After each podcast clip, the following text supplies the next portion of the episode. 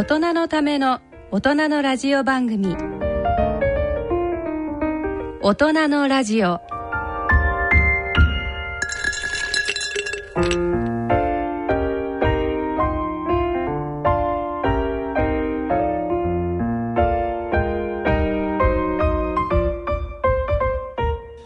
皆さんご機嫌いかがでしょうか？坪田和夫です。ご機嫌いかがですか？こんにちは。西澤邦弘ですこんばんは久保田恵里です。あこんばんはだった。こんばんはだ。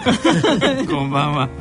大丈夫。はい。第一土曜日のこの時間は「ご機嫌が人類を救う」と題してお送りしています。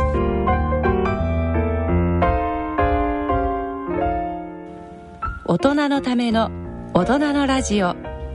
第一土曜日のこの時間を進行いただきますのは慶應義塾大学医学部教授の坪田和夫さん出版プロデューサーの西澤邦弘さん。メディカルプロデューサーの久保田恵里さんの3名です。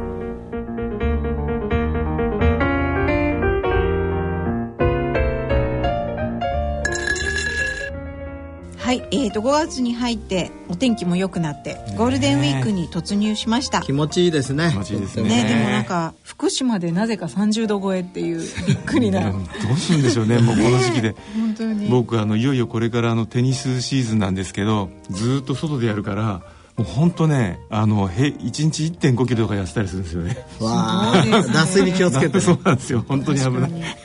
え西澤さんの目はその後どうなったんでしょう？テニスで負あ傷のーされた。もうあの慶応病院で見ていただいてこれはもうあの老化を待つ待つしかない。もう少しあの中がこうのレンズがこう縮んでくるとですねあの水晶体が縮ん水晶体え小子体小子体ですよね。縮んでくると、えー、もやもやがどっかにずれると、ずれると気にならなくなるということでですね。それまで待とうということで、でもあのまああの坪田先生にあの言っていただいたようにだんだんだんだん脳がそれを気にしなくなると。ということでまあふにゃふにゃしてるんですけど目の前を、ん。あのまあ飛んでるんですけどね。だいぶ気にならなくなりました。よかったです。そう。そありれ気がとうございます。づいたらつまんない人生を送ってる そうですね。と思わないとね、うん、ということは人生もちょっと楽しくなったのかなと。そうそうそうですよ。ですね。楽しくなってきたからもうそんなね 目の中のね影なんか気にしてる気にしてる暇はない場合じゃない天気もね良くなってきていいシーズンなんでね、そうですねえーぶっ飛ばしていきたいと思います はい。えっ、と今日はですね40代東京都会社員匿名希望の方からあのご質問が来ております。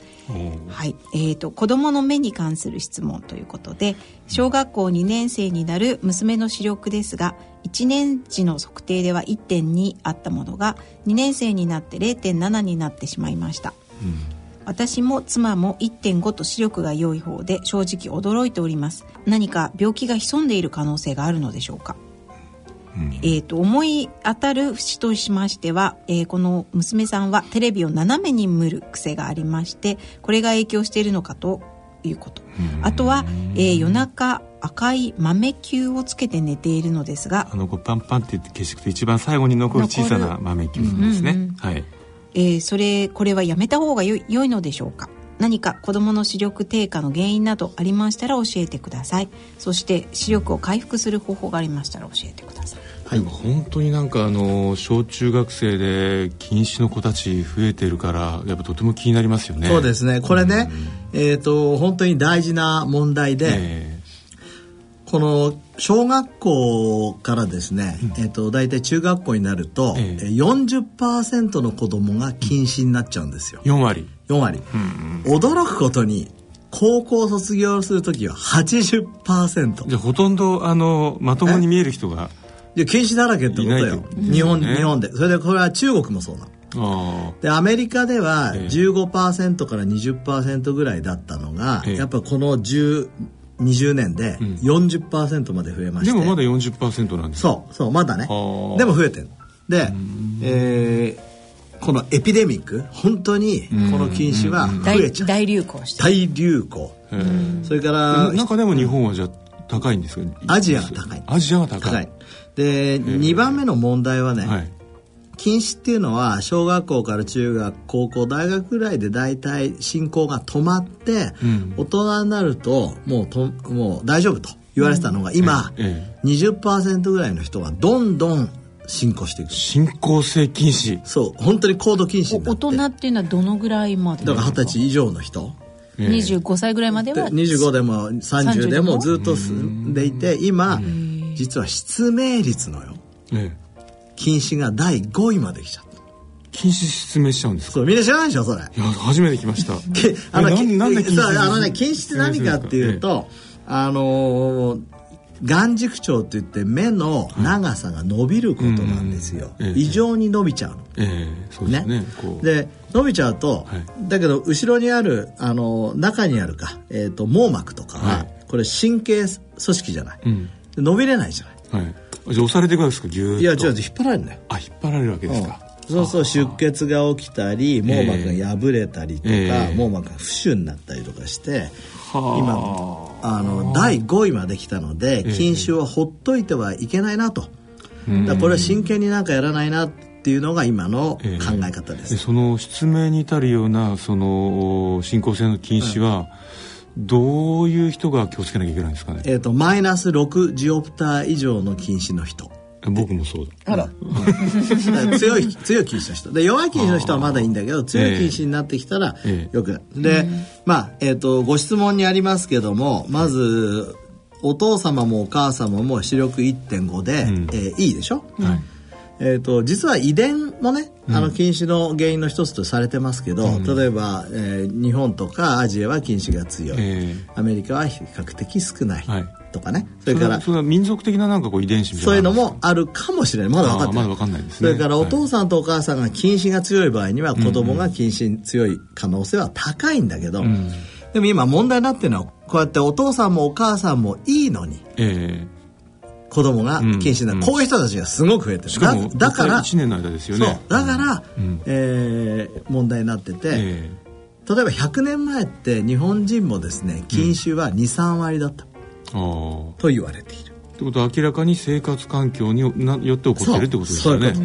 で、えっ、と、それからただ、えっ、と、斜めに見る癖。これはちょっとよくわからないですね。それから赤い豆球。これはあの、光がそんなに強くないんだったらあんまり気にすることないけど、ええ。一つだけ論文は出てることは確かで、ええ。夜寝てる時ライトをつけてると、ん。近視になりやすいという論文が一つはしっかりとしたのがありますそれはが、でもだいぶ明るいライトなんですか？あの、新生児とかそういうところに、こういうライトとかね。でもなんか高校と照ってますよねよく。そうですよね。だからやっぱりそういうこともあるので、えー夜はまあ止めた方がいいけど、でもまだこれエビデンスがないから絶対やめた方がいいとは言えない。はい。先生外科的手術でその例えばレーシックをしたりしたら、その眼軸長が伸びるっていうのは止められるものなんですか？それいい質問ですね。僕たちはレーシックをした方が、ええーコンタクトレンズやメガネよりん。止まりやすいだろえへえうと思ってる。それからはままだエビデンスはこれからなんですこれから、それからオルソケラトロジー。僕が前やったやつですよね。ただあのあまりにも悪すぎて、あれんまが近視の抑制に働くっていうことも少し分かってきて、たうん、なんか先生前あのオルケソラトロ オルケオルソケラトロジー。オルソケラトロジーあのナイトレンズ、寝てる間にやる、あのレンズですよね、あれ結構こうあの早いうちにやれば近視を止められる可能性があるとおっしゃってましたよね、そう。あの筑波大学のね、はい。大鹿教授たちが、ええ。結構5年間にわたるフォローアップで素晴らしい研究を出してるんですよね、ええええええ。あの予防できると、だからあの今南山クリニックでナイトレンズやってるんですが、ええ。近視の予防をしたいために、うん。そういうナイトレンズを子供にさせたいっていう人がたまに来ますよ。なるほどね、まあ、確かに本当にあの、まあ、私が自分でね試してみて、あ確かに悪くなりすぎちゃうと、あこれはもうレーシックしかないのかなと、と思ったんですけど。でそこまで行く前に、えー、と最後視力を回復する方法がありますか、はい。これは回復する方法はないけど、ええ。止める方法は一つある。これもう絶対知っといた方がいいへえあのよくあの、私たちのやってる健康雑誌の分野ですと、僕たちはあんまりやらないんですけど、あのこう錯視をする,、するとかですね、あのこう、目黒い眼鏡にいっぱい穴開いたやつをかけて、それで見てると目が治るとかですね。なんかそうそれはねあのまあ確かに面白い。それはあの いわゆるピンホール効果でちっちゃな丸からええ物を見たり見えるとかやってるでしょ、それは確かにあるんですよ、ええ。あのピンホールうーレンズっていうのをはい。角膜目のね透明なところに入れる手術があって、ええ。これ先週アメリカの FDA の認可取れたんですよ。それは何の適用なんですか？老眼、うん。へえそれ入れると近くも見えるようになっ見えちゃうるなっちゃうの。そういうのあるんだけど。遠くも見えるんですよねちゃんと遠くも見える、うん、だけどそれははい直したことになんないじゃん。子供のためには使えないじゃん。そうですよね。子供のために、これは、この、えっ、ー、と、会社員40歳、ね、東京都在住、ぜひ知っておいてほしい。の娘さん。そう、はい、これは世界中の人が、もうみんな知ってるというか、眼科医、禁止の専門家は知ってる。それは、1日2時間、外で遊ぶ。面白くない？ああ前ちょっと先生おっしゃってた。面白いでしょ、えー、1日2時間。だから週でいうと14時間外で遊んでいるとですよ、えー、外じゃなきゃダメなんですか？外じゃないと外じゃないとダメ。お家にいる外で遊んで体育館とかジムとかプールじゃない？ダメです。外で遊んで運動にじゃあ妙がえそれはあの、うん、お砂場で遊んでてもいいんですかね？いいと思うよ。いいと思う。そうすると面白いことに、はい、お父さんとお母さんが禁止が強くても、えーならない可能性が高い。へでそれは、まあ、前からあの先生その、うん、今ね、うん、運動ともしかしたらこう目の健康が関係してるかもしれないって研究もされされてますよね。でもそのもしお砂場でただじっと遊んでてもいいんだとしたら、うん、あとは考えるのはお日様とか。そう。だから韓国のグループはビタミン D だろう、っていう論文をこの間出してきてなるほど。僕たちも今ビタミン D の研究もやってるんですが、ええ、でもちょっとネガティブなのねデータそれはね。でとにかく外で2時間。でもさ結構さ、2時間遊べないですよね。2時間外は結構、ね、だってみんなね塾に行くしそうだからゲームするし。小学校中学校高校と毎日2時間外で遊ばせたら、禁酒はかなり抑制できるんじゃないかと、なるほど。じゃああれですねもううちでできないとすれば学校で2時間遊ばせるっていう。昼休み1時間とあと通学路でね、5キロ歩くそう。あとだから保育園とかね。あのあるじゃないですか、そういうとこも、できればそのお家の中だけじゃなくて、やっぱり外になるべく出させるような保育園の方が禁止のためにいいんだよね、でこの辺のところはまだまだエビデンスが足りないので、あのこれから慶応大学としてはね、しっかりやっていこうと思って。でもじゃあここのとこその非常に禁止が増えているのは、お外で遊ばなくなったというかそれも一つ。それも一つ、えー、もしかしたら運動が減ってるのかもしれないし、うん、あとまあこう IT とかもありますよね。あそうだから IT とかを、えー、とやってるのも原因かもしれないし、えー、まだまだわからないことが多い、なるほどね。こう、あのこのご質問でねうん、1年の間にそのいきなりこうあの視力が半分ぐらいになっちゃってるっていう、うんうん、これはなんか原因として考えられるのは何なんですかね？その特にそのまあお外遊びとか以外にこれだけこう、うん、でもこれ1.2が0.7っていうのはね、うん、ジオプターからするとちょうど1ジオプターぐらいなので、うん、このぐらいの禁止、でここまでいいけどこれ以上進行させないようにするにはどうしたらいいかってことを考えた方がいいです、でもさ難しいよね、あの外で遊んで禁止にならなかったけど全然お勉強できませんっつったら 俺自分の子供だったらさうちうちの子供実際僕2人ね、あのレーシックしてあげたから、はいはい、だからまあ一生懸命勉強して、慶応大学に入って、ね、普通に生活できてた。で禁止はあったけど、えー、まあレーシックで治ったっていうのとさ、外で遊べっつってさ どっちがいいかなっていうのはさこれは社会としてもさ考えどこだよね。そうですよね、ね、まあ私なんか外で遊びすぎて1.51.5のままです。僕なんか外で遊んでたのどうやってお勉強してたの？外でも遊んでお勉強は夜してました。あ素晴らしい。そうなの。だから最近の疫学研究で、うん、外で遊んでれば、うん、いくら近くを見ても、うん、実は禁止にならないっていうような研究も出てきてる、なんかどうせだったら外で遊んでると頭も良くなるって研究もあると思う。あの世界中お母さんたちがみんな、外でね遊ばせるでも運動すると頭は良くなる、うん、それはねジョン・レイティとかね。ね。リバーマンとかねやってますからね、はい、ということで。この視力の話だけでもすごいですね。えー、オープニングどころかもうなんか中盤まで進んだ気もいたしますけども、はい、はい、ということで、えー、連休さなかの大人のラジオ今月はどんな月になりますでしょうか？進めてまいります。大人のための大人のラジオ。この番組は野村証券ほか各社の提供でお送りします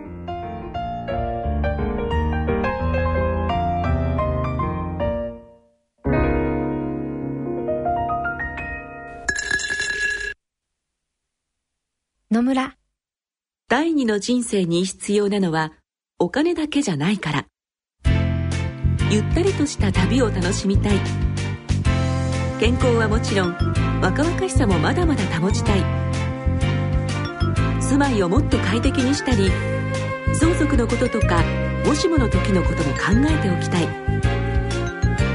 セカンドライフのために知りたいことってたくさんありますよね。あなたのハッピーなセカンドライフのために。野村証券の本支店ではさまざまなスペシャリストを講師にお招きして野村のハッピーライフセミナーを開催しています。詳細はウェブで「野村のハッピーライフ」と検索してください。なお当セミナーではセミナーでご紹介する商品などの勧誘を行う場合があります。それの村に来て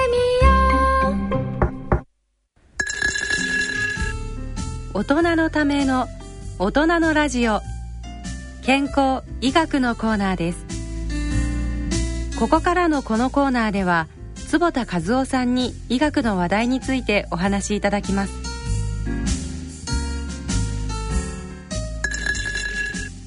はい、えー、健康医学のコーナーです。えっ、ー、と今日は、えー、幸せ。と健康をテーマに、ねうん、ちょうどこの間あの国連が世界の幸福度調査という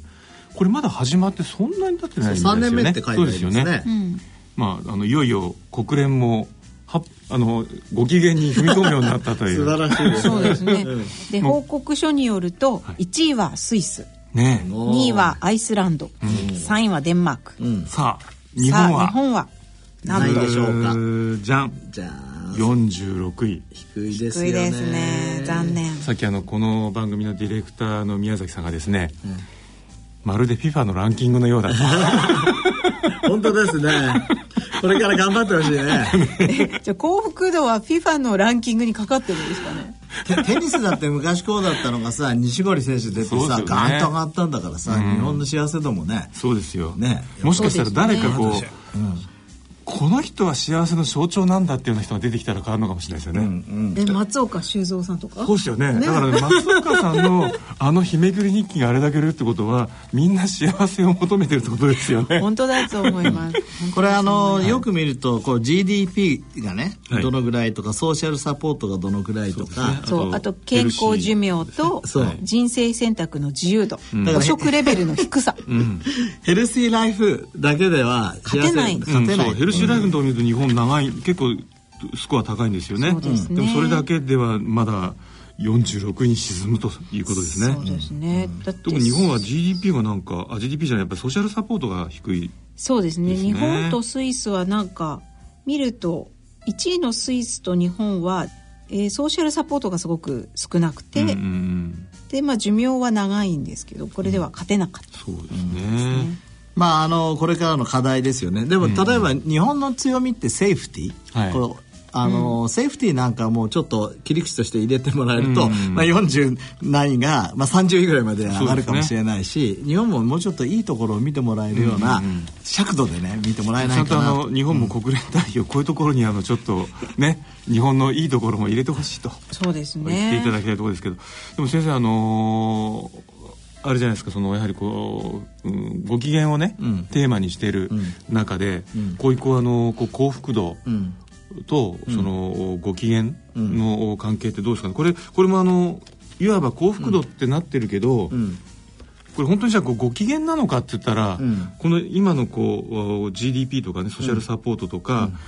長寿とか、うん、これね本当にここれでご機嫌と結びつくのか、ややこれはでもね、えっとほら、えっと WHO がやろうとしてるのは、うん、政策としての、えー、あの尺度として、うん、えー、ご機嫌幸福を調べようとしてるから。社会のあの環境としてってことですよね。だからだからこうやって GDP、うん、仮説として GDP が高い方が、その国は幸せ度が高くなりますね、えー、だけど GDP だけではなくて、例えば職業の自由度が高い方がっていうだからからシステムに反映できるような指標なんですよこれ。ということですよね。だから、ね、西澤さんのようにあの個人個人がどのぐらい幸せかっていうのとはまた別、ちょっと別なのね。ですよね。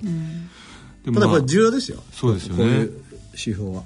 あのこれに加えてそれこそあのこうポジティブサイコロジー学会とかで、世界で、あの各国民ごとにですね、えポジティブサイコロジーテストみたいなのをやって、これにこう個人の幸福ってどれだけ感じてるかっていうのを入れて、新しい指標にするとかですね、そういうことありえないですかね。いやいや今今実際に全世界で、えーとインターナショナルポジティブサイコロジーでは、そういう調査を始めてます。あそうですか。始めてるそれから、その時面白いことにそのポジティブな幸せばかりじゃなくて、今度ネガティブフィーリングっていうの、ネガティブなところがどのぐらいあるかとか。それから前もちょっと話したかもしれないけど幸せって、その西澤さんの今人生全体のイメージとしての幸せと、今この瞬間、今風邪ひいてないとか、今歯が痛くないとか、ね今あ借金のが返せないことはないとか、うん、なんかいろいろあるじゃん。そ重要ですよね。そうそう。そういうのとの関係が今だんだん調べられるようになってきた、えー、あ確かにこう長期的なものと短期で異常に負荷が上がったら、うん、それでやられちゃうこともあるわけですもんね、うん、そうですね、ただあの最近の研究では、やっぱり人生の目的とかを持ってる人の方がぶれない、うん。だからその場その場そのあほら前話したの覚えてます？オイダイモニックハピネスとヘドニック、はいはいはい、ヘドニックっていうのは今体が気持ちいいとか、それから美味しいもの食べたとか、はい、でもヘドニックに頼ってると風邪ひいたらその分は不幸せなんですよ、でも俺としてはさ、風邪ひいたって俺は幸せでいたいよと思ってるわけですね。1秒単位でさこの人生ご機嫌で満たしたいと思ってる。そのためには、やっぱり人生の目的とかさ、うんうんうん。ね、例えば坂本龍馬とかさなんかやろうとしてる時さ、うん、多分ずっと幸せだったんじゃないかと思う だって自分これを成し遂げるぜみたいな。それこそ禁止でも幸せだったってことですね。そうだよ禁止でも幸せそうだよそうだよ。そ れからちょっとぐらい風邪ひいてる時だってさ幸せだったと思う。それは人生の目的があるから、うん、だからそういうような考え方もこれからね、うん、大切かなって。うん。あのアメリカとかだとこの幸福度調査ってなんかあのギャギャラップ調査ありますあります。一緒にこうなんかこう研究者がそう州ごとに出てますよね。こういう国ごとのやつ、ね、え日本ではあるんですか？日本だと前は内閣府でやってたデータがあります。あります。ああのでもどういう？あれはですね、えっと年代別に出てましたね。い。わゆる何と一番関係するか。例えばえっと20歳30歳代は友達とか、であと40歳は経済とか、で50歳になると健康が圧倒的関係してくる。確かに年代ごとでもその幸せな気分になる要因って違いますよね。そう大阪大学の山内先生っていう先生が、あの班長になって、ちょうど民主党の時ですね、あのそういう幸せに対する研究班ができて、結構いい調査がいっぱい出ました。ね。はい。だからおそらくその不況の時期で例えばこう就職が良くないなんていう時期は、ええ、おそらく若い人たちもなんとなくどんよりしちゃいますもんね。そうでもこれがあの今ちょっと内閣府の、ね。えー、データを出したんですけど、えー、これ例えば GDP がすごく低い1978年度の時でも、十分幸福、ね、そう幸福度だ。高かった、でどんどん上がるんですけど幸福度は横ばいだ、うん、そうそう。これをどうしてだろうっていうのが、うん、これはね有名なイースタリンのパラドックスっていうんですよ、イースタリン。イースタリンっていう人が言ってるの、ええ、その、えー、いわゆる年収と,、うん、えーと、幸せ度は個人レベルでも相関しないし、ええ、今あの久保さんが言ったように、同じ国の中の年代でも相関しない。し、それから、えーと、国別にやっても個人的にやっても相関しないと。じゃあ何が相関するんでしょうかそうそうそうそう。そう。そういうこと、うんうんうん、で僕の仮説は、はい、ななんで例えば50年前に比べると、えー、GDP と増えてるわけじゃない、うん、日本人って豊かになってるじゃない、うん、だからその分幸せになってもいいような気がするじゃない、うん、でも、決定的なことがあって、睡眠時間が減ってる。ああ。そうか。で睡眠もそうだしえー、いやあと睡眠ですよ。だって睡眠が最も幸せに影響を与えるんだもん。睡眠となんか職場の上司っていうのそうそうそう。上司のコントロールもよくないしそうかそうか、うん、いやなんかあの、まあ、僕たちの仕事なんてあの非常にあのこう睡眠時間少ないまあ、マスコミなんかそうじゃないですか、不幸せなんだ、うん、ただ なんかね確かに不幸せな時間もあるんですけどこう原稿全部終わって、うん、あの雑誌が出るぞって時になると、うんああよかった。あそれはだから仕事の目的とか人生の目的でしょ？そうかじゃあその睡眠時間が短くても目的がちゃんと定期的にやってくれば乗り越えられる、そうだけど一般的に言ったら、やっぱり睡眠時間が私たちの、そうですよね、うん、そうまあ雑誌売れない時なんかなんかガクッときますからねなるほどそうかそうかやっぱね、達成感と、その今までの。そう考えるとあの世界睡眠調査で、日本人っていうのはあの少ない。男女ともに非常に少ないじゃないですか、え日本人と韓国人少なくて特に日本の女性って世界最低ぐらいですよね。で僕今ねちょっとグラフ作ってんだけど、ええ横軸に睡眠時間縦軸に、あの幸せ度を見てみると、結構相関してへえ。面白いよね。ねえじゃあ先生あのー、前ももしかしたらリスナーの皆さんにお話したかもしれないですけど、有名なねあの幸せ度の、つまりこうあの自分がご機嫌と思うか思わないかであのサイエンスという雑誌に載った先進国で大体こう寿命が7.5年から10年 違うってやつ、ね、ご機嫌な人とご機嫌じゃない人出ちゃうという。でこれにさらにこうあの睡眠っていうパラメーターをかけて解析してった時に、そこには有意差出てくる可能性もあるんですかね？そうですね、あの睡眠時間をとってる人良い睡眠の人ほど年収が高いというデータはないけど、この間出ましたのは大学時代に幸せな人は10年後の年収が1万ドル高いと、これは出ましたのね。だからやっぱりご機嫌な人の方が人生、生涯年収は高くなる可能性でその若い時期に幸せな人がやっぱりしっかり睡眠時間とってたってなると、うん、ガリガリガリガリ睡眠時間削って。むしろそうでしょ。イメージ的に多分。ですよね、うん、多分ちゃんと寝てる人の方が、うん、面白いね。それが年収が高かったりして。ね。いや今ねあの今度うちの息子がですね大学受験で、みんな周りがこうあの受験勉強ばっかしだすから、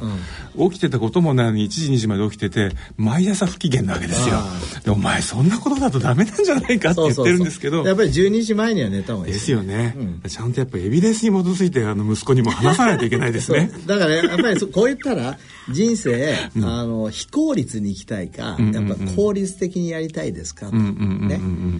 ただ絶対効率的にやりたいっていう、うん、だって現代の人ってやっぱりちゃんとそういうふうに考えてます。そうなんですよね。ただ非常に不器用なんですよいや不器用だっていいじゃん 不器用だってでもちゃんと考えて、うん、寝てた方が勉強がはかどるし、ね。うん、ちゃんと定着度が高いそう、それから朝勉強した方が効率がいいですよとか、そうですよね、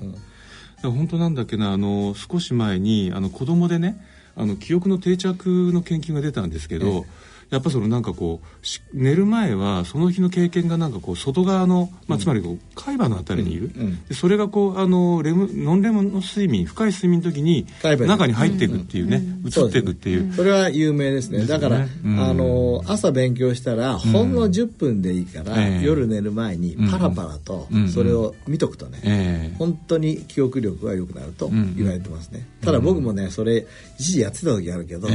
ャンパン飲むと忘れちゃうんだよね。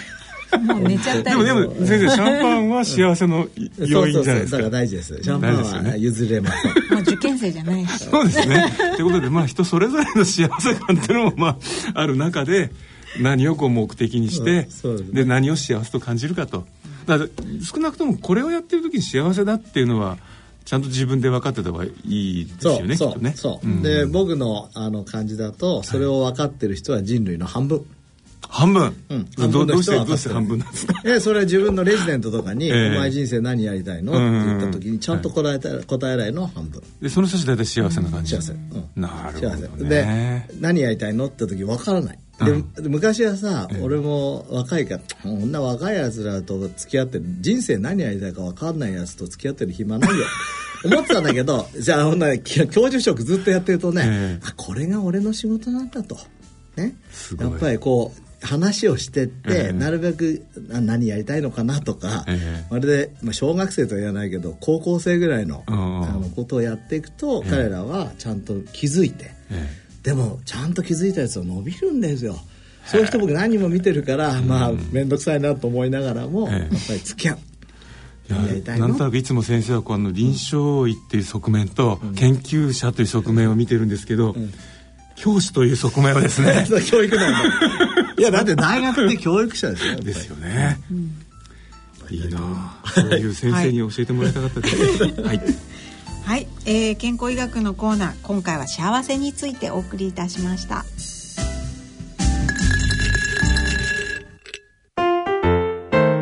大人のための大人のラジオ。スポーツのコーナーです。えー、続いてはスポーツのコーナーです。今回はスポーツと空気についてお送りいたします、はい、あのー、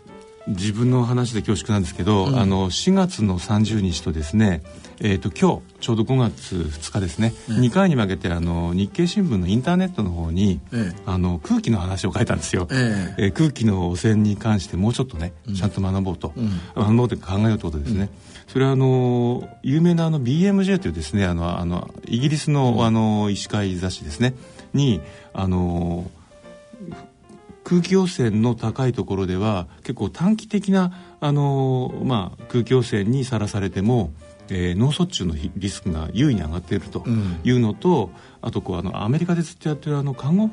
師さんたちの研究で、うん、不安症がやはりこう、汚染度が高いえー、にさらされるあのこう環境に住んでる看護婦さんで高くなっていると、うん、でその雑誌のあのエディターはですねちゃんとあの関東のところに書いてるんですあのやはりこうもっと空気に関してちゃんと考えないと、うん、非常にいろんなリスクの研究が出てきてるじゃないかと、うん、で実はこの原稿を書こうと思ってたのがですね、もう一つが同じ時期にですね、えー、運動外でじゃあ大気が汚れてるところで運動してたらどうなんだって研究が出たんですよ、うん、それはそれ気になってたんだよねって思ったんですけど、汚いところであっても運動したり外でガーデニングしたりしてる人は、うん、えー、やはりこう、えー、空気汚染の被害よりもよりプラスのえーあの効果を得ていると、だからまあ空気が汚くても、運動はするべきだと2つのあの相反する 情報をそのリスナーの人に伝えてないけどね。そういうことなん空気は重要だけど、でも運動した方がいい。運動しよう、うん。まあ少なくともだから肉汚い空気の環境から逃げられないとしたら、少なくともそれを乗り越えるためには運動、さっき西田さんあのこのラジオの収録の前に、ねあの1日食べる量は数キロのご飯だけど、空気は20キロなんですよ。それ俺さっき驚いた。そうなんです。これはあの、東大の生産研究所が、あの調べたんですけども、あの1日こう体に入ってくるものの重量を、こうパーセンテージで見ていくと、飲食あ食べ食事がですね大体7%ぐらいなんですよ、で飲料が8%、うん、でだから15%なんですよ、ところがなんと83%が空気、つまりあのね息を吸わないと生きてられない私たちの差がというか、うん、1日に20キロ入ってくるそうなんです。そうするとねそういうふうに考えると、えー、最初のね、はい、えー、お題「空気は大事」っていうのがよく分かりますよね、そうなんですよ。だからそれでまたいろいろ調べてたらあの例えば上海とか北京で非常にこうあの高い状態の PM2.5 になっている時に、うん、大体こう300ぐらいの数字になってるんですね。うん、でところがえ自由喫あの喫煙の居酒屋とかだと、500から700ぐらいにいってるんですよ。えー、これで、えー、タクシーの中とかで誰か吸っていると1000を超えていくんですね、うんうん、でそれだけでもなんか実は喫煙環境って壮絶だなという。壮絶ですね、あの僕はドライアイの専門家なので、はい。まあ、いろんな健康ドライアイ、はい。えー、涙が出るかどうかとかいう指標から見るんですけど、えー、まずタバコって、ま、最も悪い、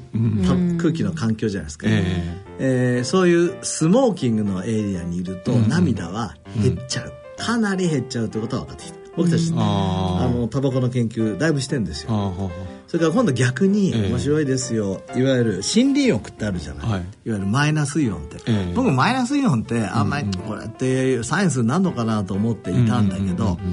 マイナスイオンって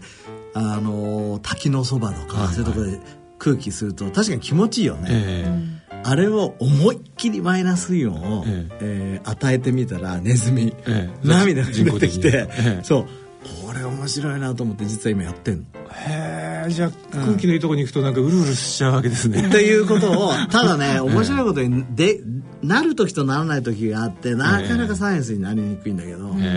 それを今やってるのでタバコ一番悪い空気、えー、森林浴マイナスイオンとてもいい空気、ご機嫌空気。不機嫌空気。普通の空気。これあ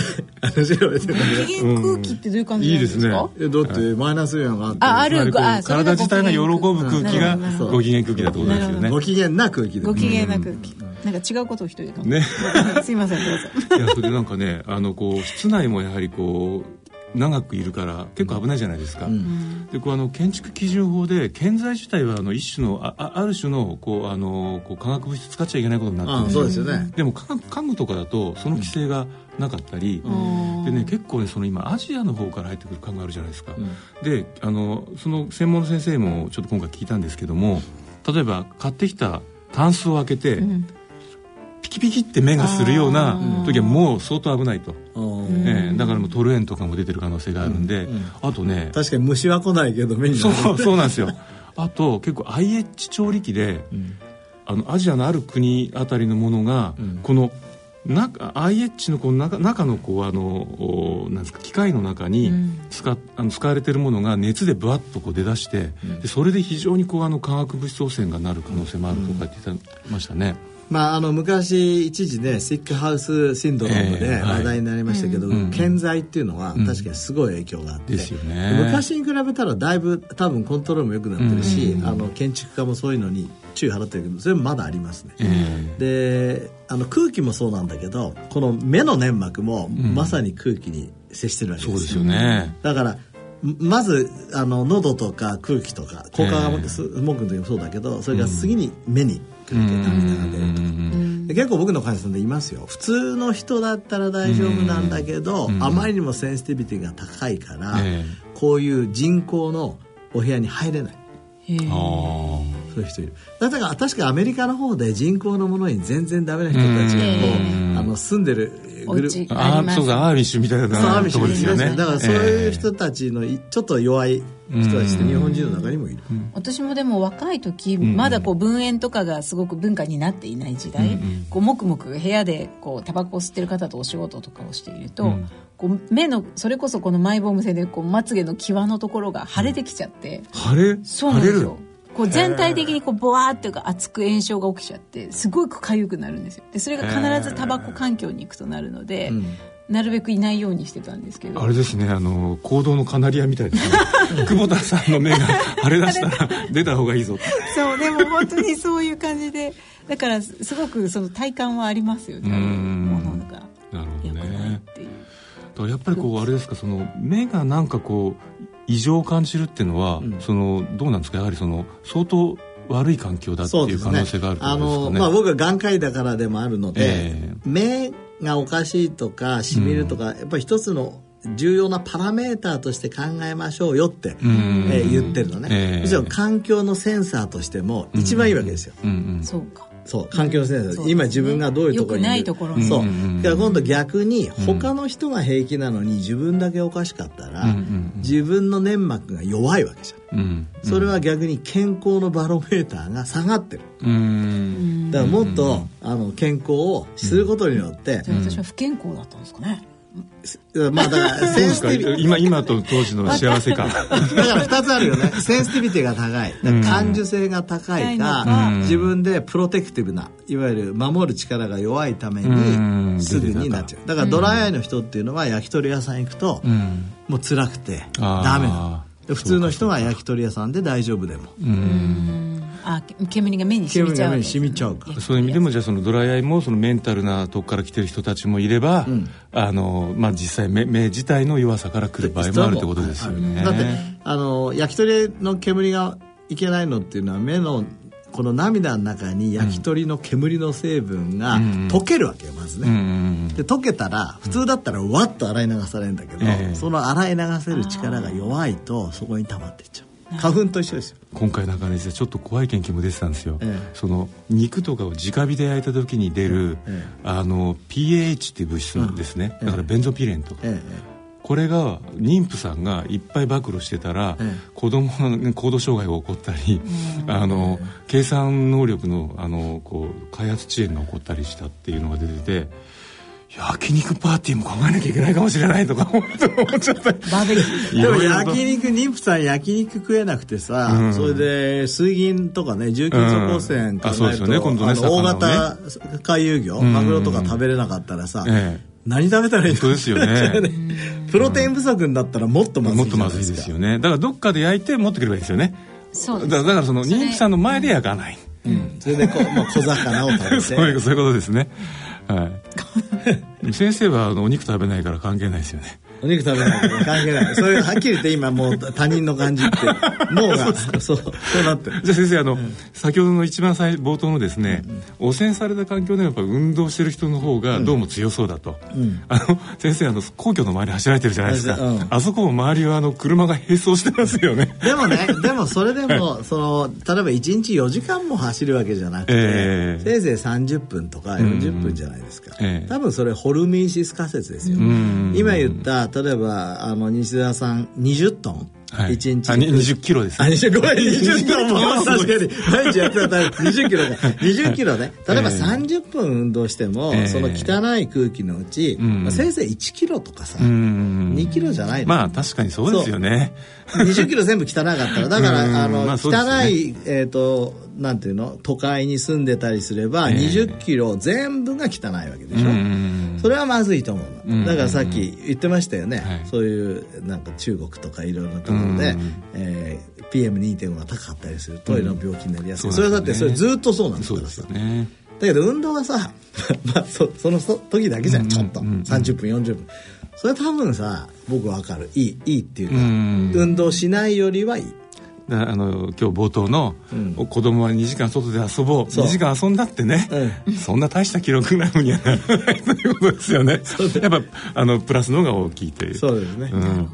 ちなみになんかね今回そのかなりこうずっとこの分野をやってる先生の取材もしたんですけど、このやっぱり部屋の中だと備長炭をね2か所ぐらい置いとくのが一番いいそうですね。あ綺麗なんだ。やっぱとにかくちゃんと吸収してで15分ぐらいこうあの沸騰したお湯で、うん、あの煮るとで乾かしたらまた元のように吸着力があるから備長炭はいいと。そういうあれですね空気にもあの注意を払うのが健康にもとても大切と、ね、もしかしたらあのこう今回そのタイトルも不安症の原因にもって書いたんですけど特にメンタルにね影響があったらそのまさにこう幸せ感にもいっちゃうし空気から幸せになる。いいですね、うん、でも先生さっきの幸せ空気じゃないですけど ご機嫌空気ね。そうそこら辺ちゃんとさらにまた結果が出たら、いいですね。ご機嫌空気ランキングとかできるといいですよね。緊張感はどうだ はい、はい。えー、今日のスポーツのコーナーはスポーツと空気についてお送りいたしました。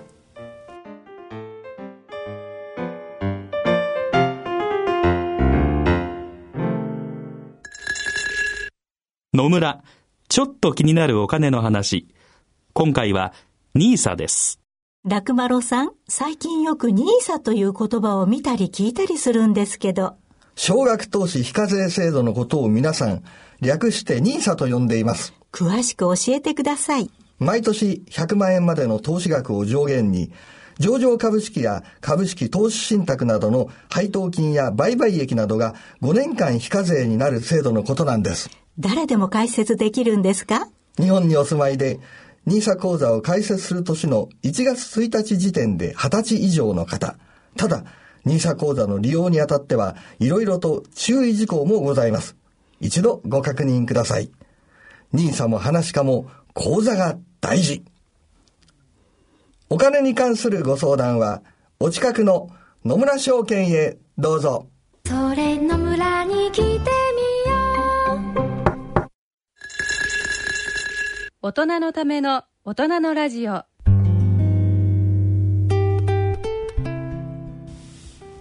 い、えー、今日の大人のラジオはいかがでしたでしょうか？いやいつものように。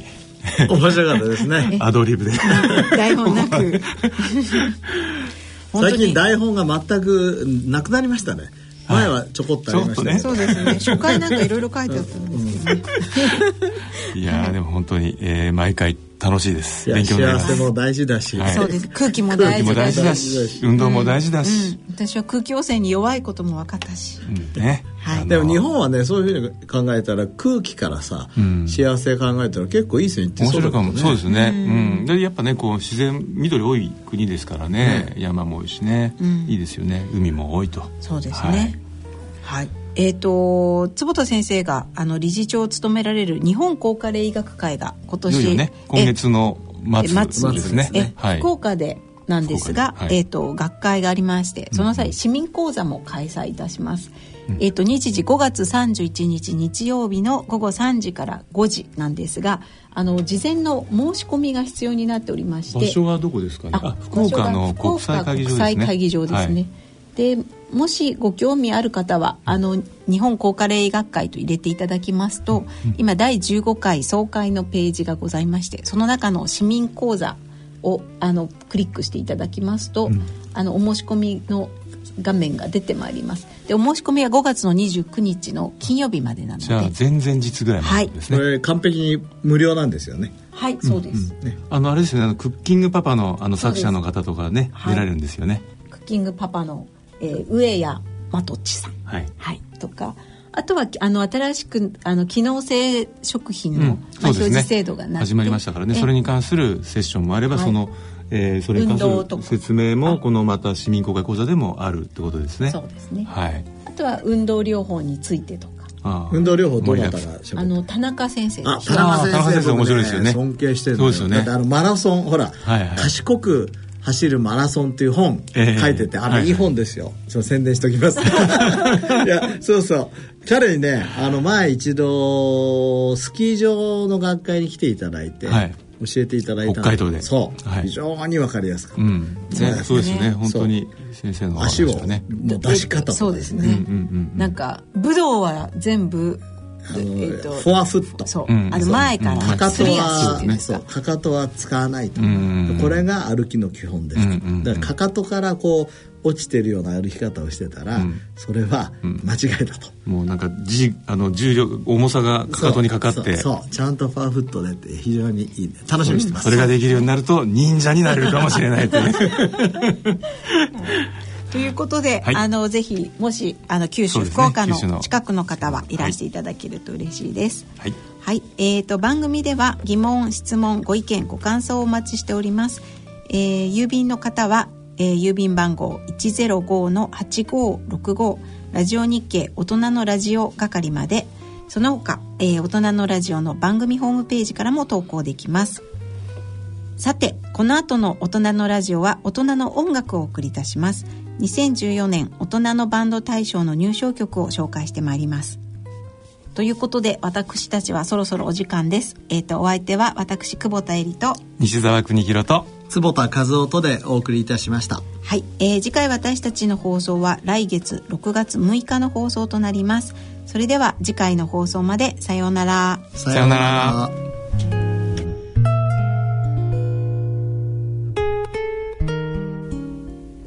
大人のための大人のラジオこの番組は野村証券ほか各社の提供でお送りしました。